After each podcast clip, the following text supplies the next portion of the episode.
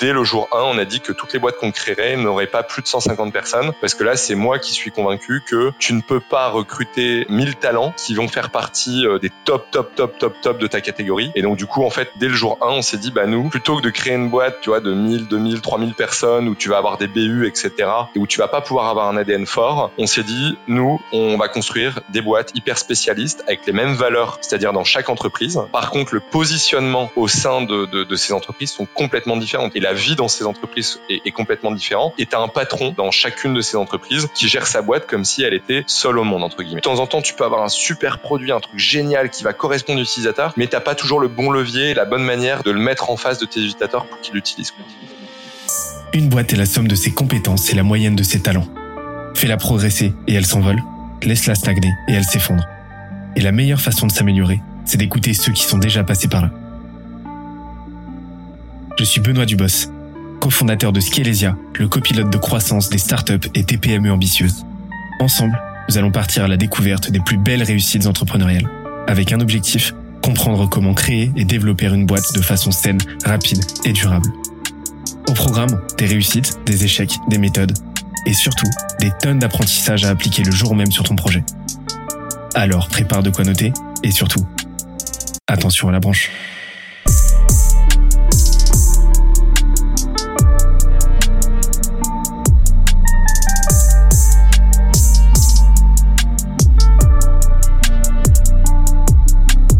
Let's go. Tu as abordé le sujet du média?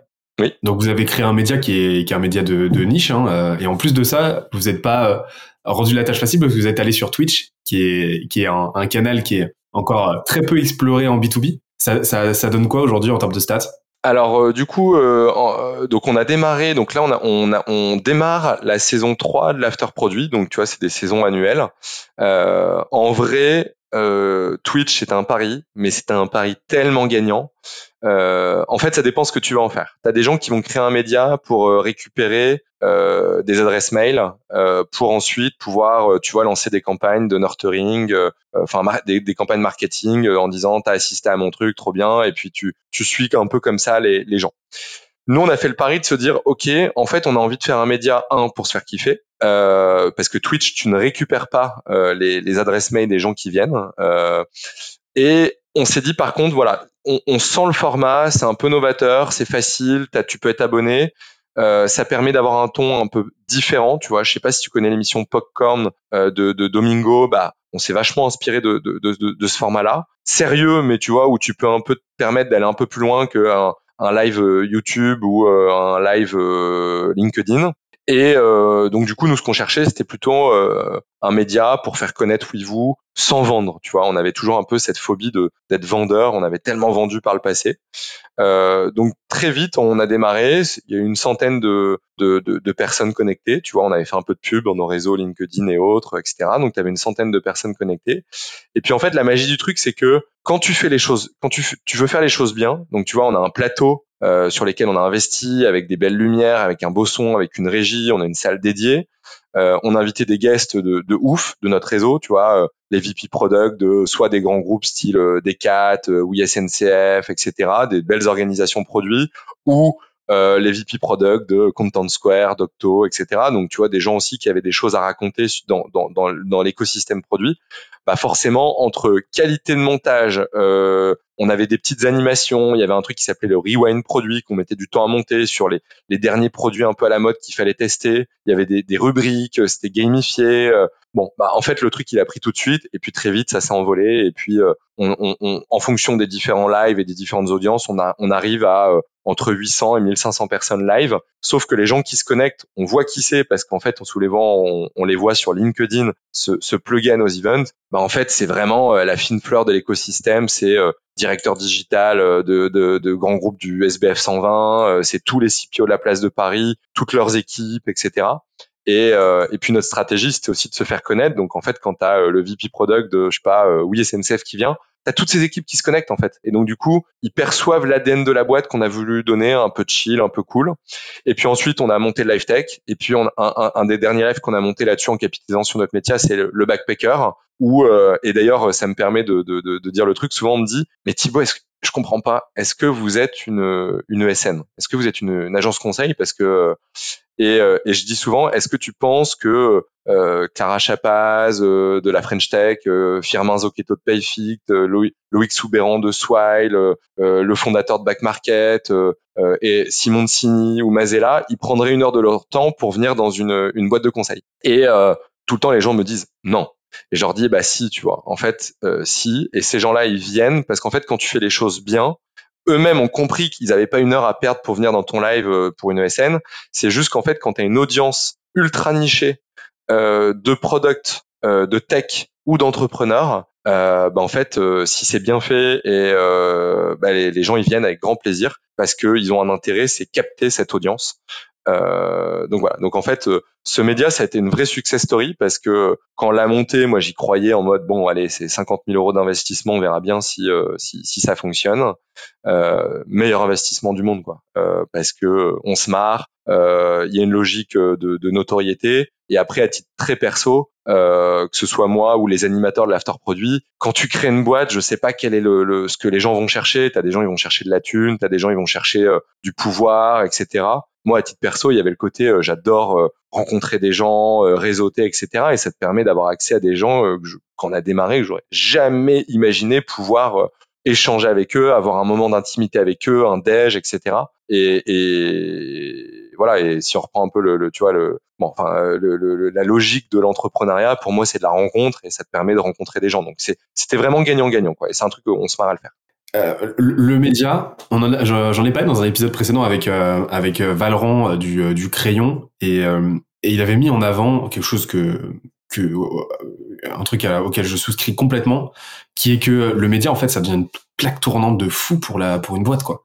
C'est-à-dire que c'est un levier énormissime en termes de branding, en termes de mar en termes purement marketing, c'est-à-dire de branding, en termes de positionnement, en termes de visibilité donc de distribution mais c'est un, levier aussi énormissime pour euh, bah pour euh, euh, ton réseau en fait, pour étendre étendre ton réseau, étendre la, la capacité d'influence de ta boîte, de ta marque, parce que forcément tu vas pouvoir l'utiliser comme currency pour attirer des gens, des invités toujours plus prestigieux, qui vont avoir toujours plus de rayonnement et, euh, et, en fait, tu, tu, mets en place un, un, effet boule de neige qui est juste euh, colossal, avec des effets cumulés de fou. Clairement. Par contre, le média, bah, le média, ça demande un investissement de départ. Et en fait, plus tu, c'est comme pour tout. En fait, c'est une vraie logique entrepreneuriale. Le média, si tu veux lancer un média, c'est euh, exactement comme, euh, exactement comme, euh, faut, faut l'apprendre comme le lancement d'une boîte, d'un produit à part entière, quoi.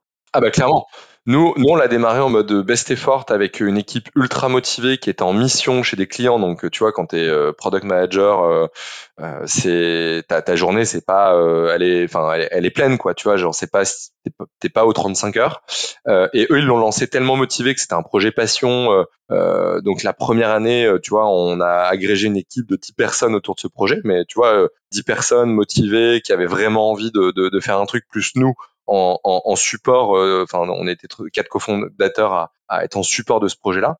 Euh, mais clairement, là, sur la saison 2, on a changé notre braquet où euh, tu as une équipe market de quasiment euh, 5 personnes. Euh, quand je dis market, c'est market content, tu vois, des monteurs vidéo et, et, de la régie et, et, à temps plein quasiment sur ce, ce, sur ce média. Quoi. Donc effectivement, en termes de coûts, euh, euh, tu peux te poser la question de te dire, OK, est-ce que je recrute des sales ou est-ce que je recrute une équipe, euh, tu vois, c'est une stratégie un peu différente. Et, et dans les deux cas, bah, ça implique un investissement notoire. C'est-à-dire que le média, tu ne peux pas y arriver si tu n'investis pas, euh, si tu n'investis pas un minimum. Et, et, un minimum, ça peut être euh, très vite un, un maximum. Et c'est fondamental. Et en fait, tes ressources de départ, elles vont être, elles vont être pré prédéterminantes. C'est-à-dire que bah, l'argent que tu vas pouvoir investir, le réseau aussi que tu vas pouvoir actionner, bah ça va euh, ça va ça va jouer énormément dans la qualité de ton lancement et puis euh, dans, dans la trajectoire que ça va prendre par la suite. Mais le média aujourd'hui pour enfin pour moi euh, les, les les boîtes de demain celles qui auront le plus gros rayonnement et celles qui auront bah qui auront les, les, les, les métriques les plus intéressantes en fait, qui auront les croissances les plus pérennes, ce sera des médias compagnies. J'en suis absolument convaincu. Ouais, je suis d'accord. Alors après, par contre, tu disais, ça demande un investissement. Euh, je pense qu'il y a aussi ce côté investissement euh, euh, j'allais dire euh, un peu dans, dans, ta tête en tant que en tant qu'entrepreneur, euh, parce qu'en fait quand tu montes un média, euh, j'ai reçu dans le backpacker euh, donc euh, Harold Gardas de, de Comedia et Andrea Bensaid de, de Eskimos et eux on parlait vachement de personal branding etc qui est derrière euh, ton entreprise. Tu vois je pense que de plus en plus euh, tu vois, aujourd'hui, euh, j'ai accepté de faire ce podcast parce que je, suis persuadé, intimement persuadé aussi, que maintenant, t'achètes pas juste un service, t'achètes aussi l'histoire qui va avec cette entreprise, qui sont les gens qui sont derrière, euh, c'est quoi leur histoire, comment ça fonctionne, c'est quoi les faits, c'est quoi les échecs, c'est quoi les succès. Et, euh, et quand tu fais un, un média, t'es vachement plus exposé Euh, moi, c'est bête, mais à chaque fois que je reçois un invité, alors maintenant ça va mieux, mais euh, au tout début, tu vois, quand je recevais euh, le, mec de Swile, je le connaissais pas, j'étais en mode genre waouh, genre le stress, la veille je dormais pas bien. tu te dis est-ce que euh, en plus, c'est visuel, donc tu te dis punaise, est-ce que euh, tu, te poses plein de questions Est-ce que ça va bien se passer? Est-ce qu'il va pas y avoir de coupure de son? Est-ce que euh, j'ai assez préparé mon interview pour être naturel? Euh, Tu vois, il y a, y a, un vrai investissement personnel. Là, tu vois, dans deux semaines, on interview pour la fin de la saison. le sujet, c'est boîte d'une vie multi-entrepreneur. T'as Marc Simoncini et et, et le fondateur de, de Blablacar, Frédéric Mazella. bon ben, je suis en stress, tu vois c'est quand je dis c'est un investissement, tu vois, euh, dans un coin de ta tête. Pour le faire, faut bien avoir en tête que c'est un truc qui va te bouffer un petit peu du euh, et de consommer du gaz parce que euh, t'es exposé quoi et t'as envie de bien faire et t'es une audience. Et donc je pense que c'est c'est c'est quelque chose où c'est pas donné à tout le monde. Tu vois, moi les influenceurs que je vois sur par exemple LinkedIn, c'est une autre forme de, de, de médias, les gens qui publient tous les jours, etc. D'ailleurs, je te je te vois passer tous les jours. Moi je j'ai un j'ai un j'ai un je trouve c'est c'est ultra courageux. Moi j'y arrive pas tu vois. J'arrive pas à, à, prendre la parole à livrer un petit bout de moi-même. C'est compliqué tu vois. Je sais que je m'étais fait chambrer par des potes. Qui en a marre de voir tes posts LinkedIn etc au, tout début de l'aventure je le fais un peu de manière forcée toutes les semaines, tu vois, où j'ai vraiment quelque chose à dire, mais j'arrive pas à prendre la parole tous les jours. Euh, toi, je vois que tu publies, je crois, une fois ou deux fois par jour, euh, tu vois. C'est un peu pareil, tu vois. C'est un peu une prémisse d'un média pour moi. Ça. J'interromps l'échange 30 petites secondes pour te dire de ne pas oublier de nous ajouter une petite note des familles sur Apple Podcast ou sur la plateforme de ton choix. Tu connais la chanson, ça nous aide très fort à faire connaître euh, le podcast au plus de monde possible. Allez, on reprend. Bah, on se constitue. Euh, Aujourd'hui, on a une vraie logique média chez nous, euh, mais par contre, euh, pendant un moment, euh, et c'est pour ça, hein, retour d'expérience, on a eu tendance à, à, y aller un petit peu en mode do it yourself et, euh, et, euh, et, euh, à investir de notre temps, notre énergie, nos compétences, mais et, mais à, à, lésiner un petit peu sur l'investissement monétaire. Et là, on est en fait, on est en train d'accélérer et, et, et ça et ça, voilà. Je peux je peux vous assurer que il y a une une fois que vous avez bah, compris la valeur que vous apportez à travers votre média, il y a une vraie linéarité une vraie exponentialité même entre l'argent que vous allez investir et euh, les résultats que votre média va générer en fait. Et, euh, et aujourd'hui, il y a un vrai, vrai, vrai euh, premium à soigner le rendu esthétique en fait, la forme. Euh, la forme que vous allez euh, du produit, du contenu que vous allez que vous allez produire, c'est et, et c'est ça fait vraiment toute la différence. Et aujourd'hui, on n'est plus que dans un game de, de fond où, où on cherche à apporter le plus de valeur possible, le plus de concret possible. On est dans un game de d'esthétisme en fait, d'esthétisme dans le sens où ça doit être agréable à consommer, à regarder, à écouter, et euh, notamment pour tout ce qui est audiovisuel. Et en même temps, bah il y a une dimension de plus en plus euh, divertissement. Et donc on, on, on, est euh, on est sur la tangente entre euh, bah, l'information, l'entertainment, donc ce qu'on appelle l'infotainment. Mais et, et c'est un curseur qui peut être compliqué à trouver, mais quand on l'a trouvé, ça fait toute la diff quoi. J'avais une petite question. C'est quoi ton ton opinion impopulaire? Je vais le faire en français d'entrepreneur vraiment eu, une opinion un petit peu euh, qui prend le contre-pied un petit peu de la, de la doxa euh, Pas facile. Euh... Alors, je sais pas si je vais bien répondre à ta, à, ta question, j'espère. Je pense qu'aujourd'hui, tu as beaucoup de, de, de, d'entrepreneurs qui veulent très vite, tu vois, euh, générer, générer du cash à tout prix. Tu vois, les arbitrages dont on parlait un petit peu euh, tout à l'heure. Et euh, alors c'est pas du coup une, c'est plutôt des choses qui sont faites, mais je pense pas que ce soit euh, euh une, une, une, opinion impopulaire parce que tout le monde va te dire euh, oui oui oui. Euh, mais je pense qu'en fait prendre des décisions d'entrepreneur en se disant je vais bien faire les choses et si je fais bien les choses avec les bonnes personnes et avec les bonnes équipes, en fait il y aura un, un ROI forcément, tu vois. Et, et donc, pour prendre le contre-pied de ta question, moi, je vois trop de personnes autour de moi. Je suis beau dans beaucoup de, de, de cercles d'entrepreneurs où je suis pas mal d'entrepreneurs, ou même, tu vois, après euh, des plus grosses boîtes. Hein. D'ailleurs, je pense qu'aujourd'hui, ce qui différencie euh, un entrepreneur d'un DG, c'est deux métiers différents. Euh, l'entrepreneur, il va essayer de se poser les bonnes questions en se disant comment je, je, je, je fais quelque chose qui va être intégré, la musique parfaite, tu vois un peu le, le, chef d'orchestre et c'est dur de faire sonner une musique parfaite. Euh, mais si tu te dis ok au market, au commerce, pour mes pour euh, mes, mes clients, pour euh, mes collaborateurs, je, je fais en sorte que les choses se passent bien, je rémunère bien mes équipes, euh, je, je, donne des bonnes augmentations, je, je crée un, un, une atmosphère dans la boîte qui va permettre à tout le monde d'être ultra épanoui, etc euh, VS des petites décisions un peu court-termistes, tu vois, on, on, revient un petit peu au sujet du début euh, de euh, bah euh, je vais pas forcément euh, augmenter bien mes salaires, on verra bien. Euh, je, je, je, je, je, force un peu la main à mes clients sur des ventes. Le service que j'ai vendu, tu vois, il va pas être tout à fait celui que j'ai vendu, mais on s'en fout, j'ai vendu, tu vois bah ça typiquement je pense que c'est quelque chose euh, qui, qui, qui, que nous en tout cas on s'applique à vraiment euh, bien faire. Toutes les décisions qu'on prend c'est est-ce que c'est logique dans une logique long terme? Et on se la pose vraiment euh, quasiment tous les jours. Toutes les décisions qu'on prend c'est est-ce que ça va s'intégrer sur le long terme? Tu vois augmentation on augmente très très bien nos, nos équipes. Euh, de, de, manière juste, hein, tu vois, des gens qui bossent pas bien, on va pas les augmenter, mais c'est assez rare. Mais euh, euh, pour moi, c'est une espèce d'alchimie un peu globale qui permet de, de, de faire en sorte, et c'est assez facile à faire, hein, c'est toutes toutes les, les, segments que peut gérer un entrepreneur, que ce soit sur la finance, euh, la relation client, euh, l'onboarding, les équipes, etc. Si tous les jours tu essaies d'améliorer et de bien faire les choses dans une, une optique long terme, pour moi, il y a pas de raison que ton projet il fonctionne pas. Donc euh, je, suis désolé, hein, j'ai pas eu j'ai pas eu de vraie idée sur le euh, l'opinion impopulaire euh, qui va un peu à l'encontre de la doxa, mais euh, c'est comme ça que je te répondrai. Non, mais ça fait complètement sens et c'est quelque chose qu'on a vraiment tendance à, à en fait c'est de trouver vraiment l'entre-deux entre bah faut accepter le fait qu'au début ton produit ne soit pas au top de ce qu'il peut, euh, au top de son potentiel en fait. Mm. Faut, faut accepter le fait qu'au début. Je, ouais, je suis désolé, je te coupe. En fait, j'ai quelque chose pour répondre pile poil à ta question. Allez. Euh, dans le, monde de l'entreprise, souvent, euh, donc nous, une de nos valeurs, c'est la transparence. Euh, mais transparence exacerbée. C'est-à-dire que je, je, considère, en plus on a la chance de recruter plutôt des gens qui ont fait des bacs plus 5, donc tu vois, qui ont un gros bagage, etc. Plutôt cadre, cadre, cadre sup.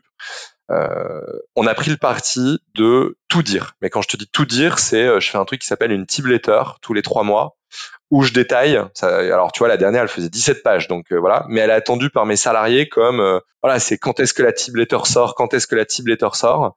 Et dedans, je vais parler de mon mood. je vais parler de, du mood Thibaut en tant que tu vois associé, mais Thibaut aussi perso. comment je vis la période. les gens connaissent mon salaire. Euh, les gens connaissent euh, le, le, salaire de tous les fondeurs. Ils savent les bidas qu'on fait à la fin du mois.